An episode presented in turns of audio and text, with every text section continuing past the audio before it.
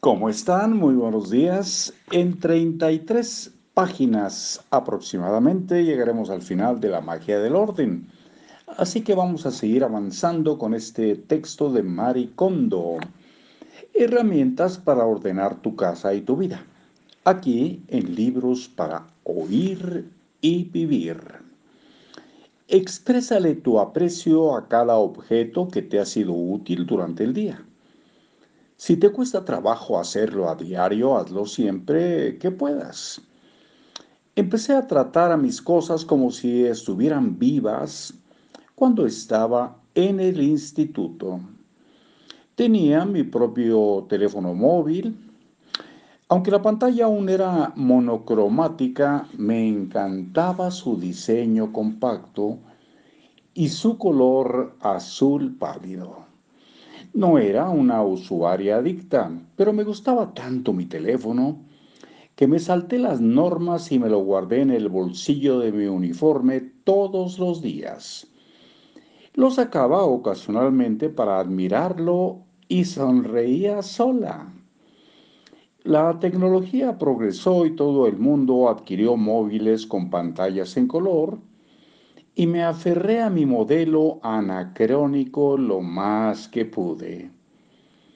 Pero acabó por rayarse y desgastarse y tuve que reemplazarlo. Cuando conseguí el nuevo, se me ocurrió escribir un mensaje de texto para el antiguo. Era mi primer cambio de móvil y quizá yo estaba muy sentimental. Después de pensar un momento, escribí el sencillo mensaje, abre comillas, gracias por todo, cierra comillas. Y le añadí un emoticono sí son emoticonos, ¿verdad? Sí, un emoticono con un corazón. Luego le di a enviar. Mi viejo teléfono sonó de inmediato y revisé los mensajes. Por supuesto, se trataba del texto que acababa de enviar.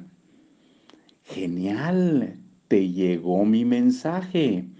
Tenía muchas ganas de agradecerte todo lo que has hecho.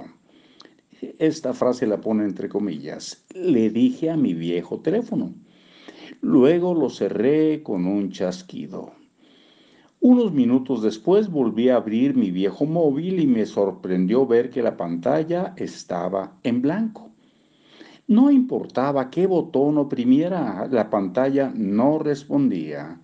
Mi teléfono, que nunca se había averiado desde el primer día que lo tuve, había muerto tras recibir mi mensaje. Nunca volvió a funcionar.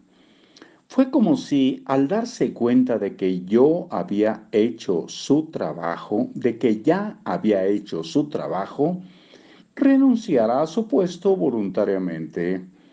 Claro que conozco personas a las que les cuesta trabajo creer que los objetos inanimados responden a las emociones humanas. Y en verdad, esto bien pudo haber sido una coincidencia. Hasta aquí por hoy. Que tengan muy buena continuación de semana. Hoy ya es martes y hay que vivirlo intensamente.